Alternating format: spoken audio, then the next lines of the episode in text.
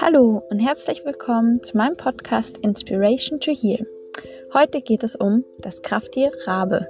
Bei den Schamanen hat jedes Tier, das deinen Weg kreuzt, eine Botschaft für dich. Und heute schauen wir uns die Botschaft des Raben an, welche mythologischen Geschichten sich um ihn ranken. Und in der zweiten Hälfte des Podcasts geht es darum, wie du deine Intuition stärken kannst. Ganz viel Freude beim Hören.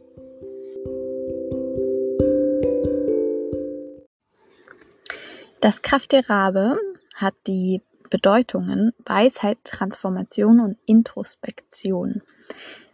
Bei den Germanen hatten die Raben eine sehr hohe Stellung, denn es gab zwei Raben, die den Göttervater Odin, auch Wotan genannt, begleiteten. Seine beiden schwarzen Raben, die hießen Hugin und Munin, symbolisieren sinnbildlich den göttlichen Gedanken und das göttliche Gedächtnis, also die Erinnerung. Die hat er täglich hinausgeschickt und haben ihn dann die Neuigkeiten aus der ganzen Welt zurückgebracht. Und ja, er wurde auch Rabengott genannt.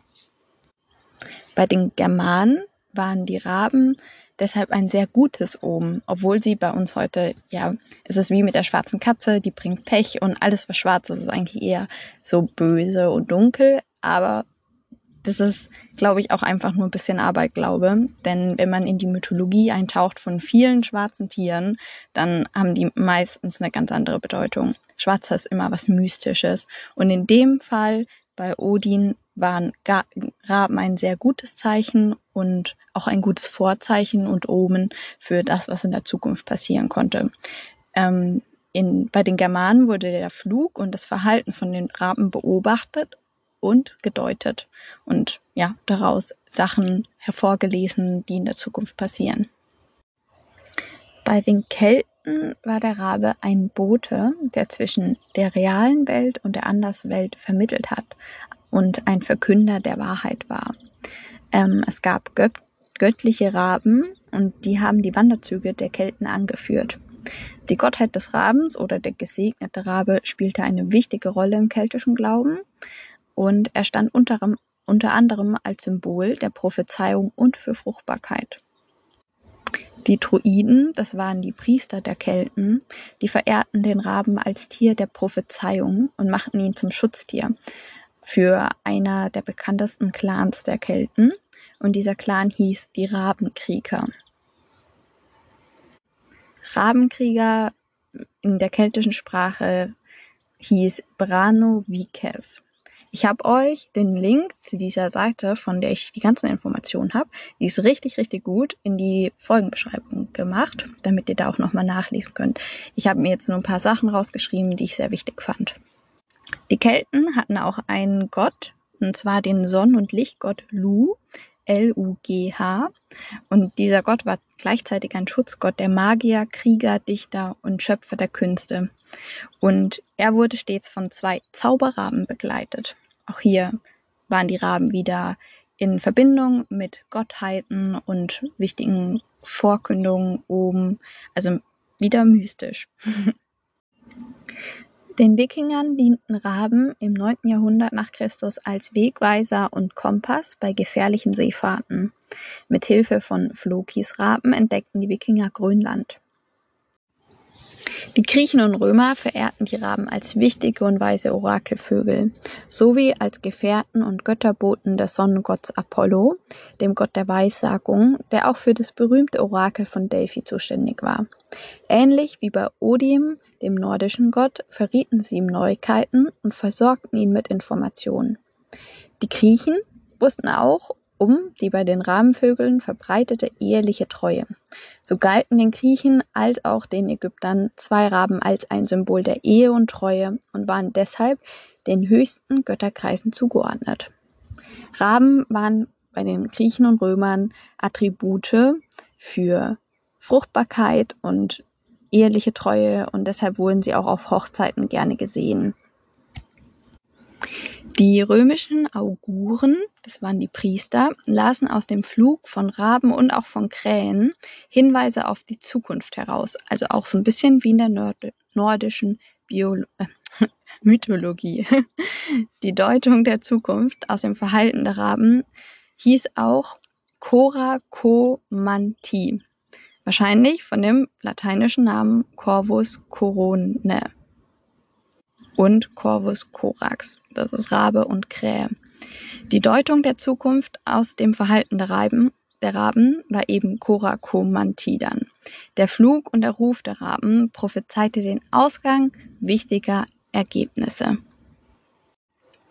Stämme der Naturvölker Ostsibiriens und Alaskas verehren den Raben als einen Gott. Er gilt bei ihnen als Schöpfer der belebten Erde, Lehrer der ersten Menschen und als Ratgeber der Schamanen. Aber welche Botschaft hat das Krafttierrabe jetzt für uns, wenn wir in unserer Welt den Raben begegnen? Obwohl Raben in unserer Kultur und auch in anderen Kulturkreisen immer noch als schlechtes Omen gelten, wegen ihrem krähenhaften Rufen oder ihrer schwarzen Farbe, sind sie unglaublich intelligent. Sie haben nämlich die Fähigkeiten eines durchschnittlich sieben- bis zehnjährigen Menschen. Ich habe euch mal einen Link in die Folgenbeschreibung gemacht. Wenn ihr da drauf geht, findet ihr alle Fähigkeiten von einem Raben und es ist wirklich erstaunlich, was sie alles können. Aber es geht jetzt hier in erster Linie um das Krafttier. Also der Rabe ist definitiv intelligent, er ist mystisch und er zeigt uns, wie wir unsere eigenen Fähigkeiten besser nutzen können für uns selber, um dahin zu kommen, wo wir hin möchten. Der Rabe wird auch als Hüter der Geheimnisse bezeichnet und ist wie alle Vögel, dadurch, dass sie eben zum Element Luft gehören, ein Bote zwischen Himmel und Erde. Der, Abe, der Rabe soll dich ermutigen, tiefer zu tauchen in deine eigene mystische Seite und nach innen zu schauen, um die Antworten zu suchen, die du finden möchtest, um dann Veränderungen in dein Leben zu bringen und mit deiner Intelligenz umzusetzen.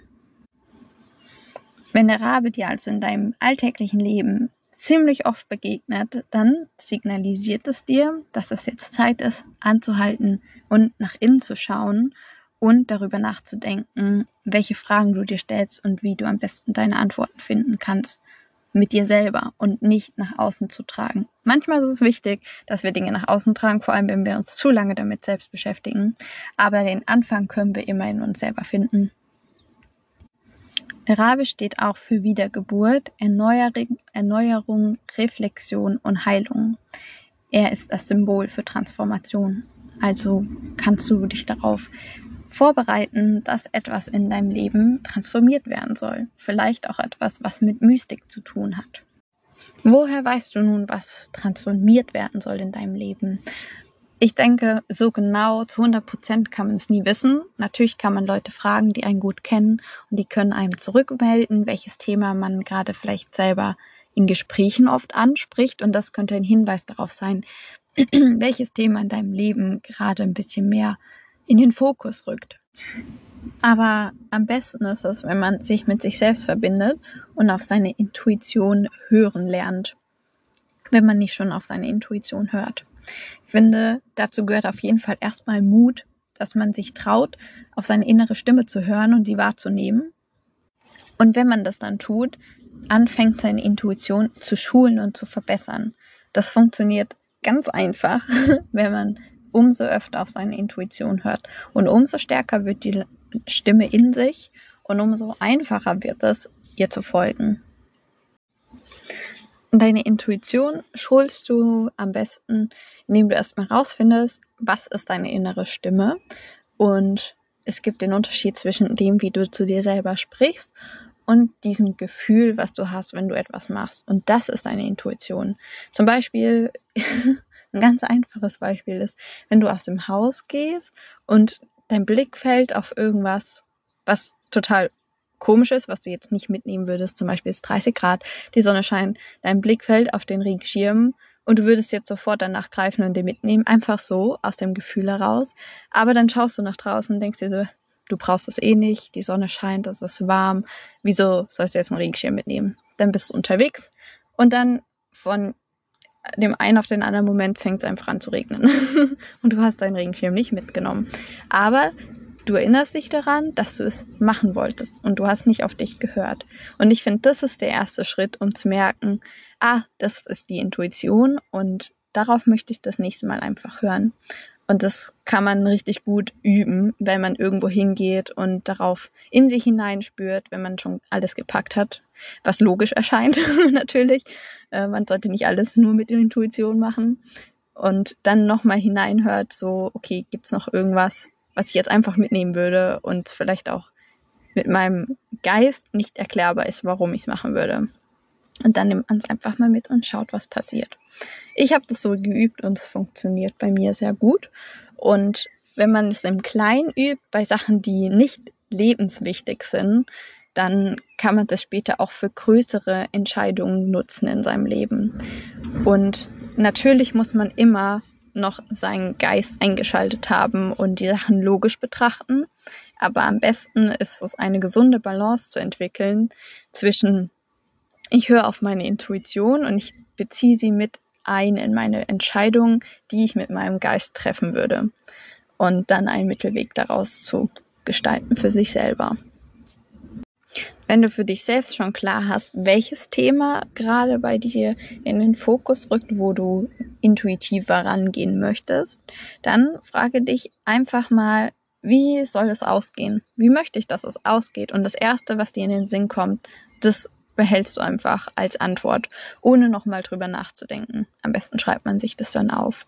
Dann fragst du dich, wie kann ich wirken, damit es so ausgeht? Und die erste Antwort, die dir kommt, die nimmst du auch wahr und versuchst sie umzusetzen.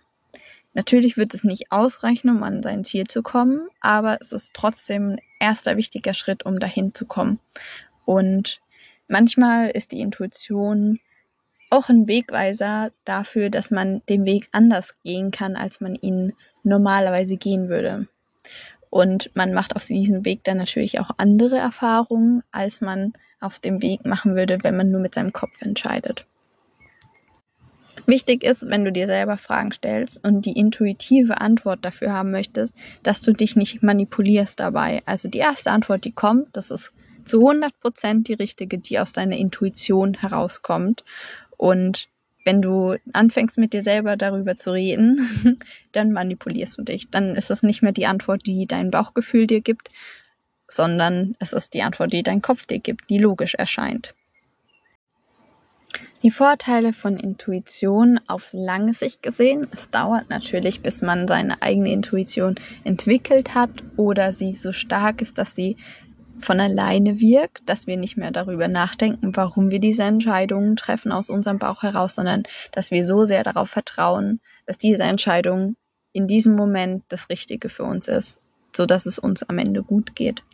So, das hilft uns natürlich, in uns selber Vertrauen zu entwickeln und auch in unser Leben und in den Flow des Lebens. Denn wir vertrauen in uns, so wie wir in unserem Leben stehen und dass alles, was in unser Leben gezogen wird, dass das so sein soll, denn wir sind so, wie wir sind. Du fängst nämlich dann an zu vertrauen, ohne Dinge kontrollieren zu wollen.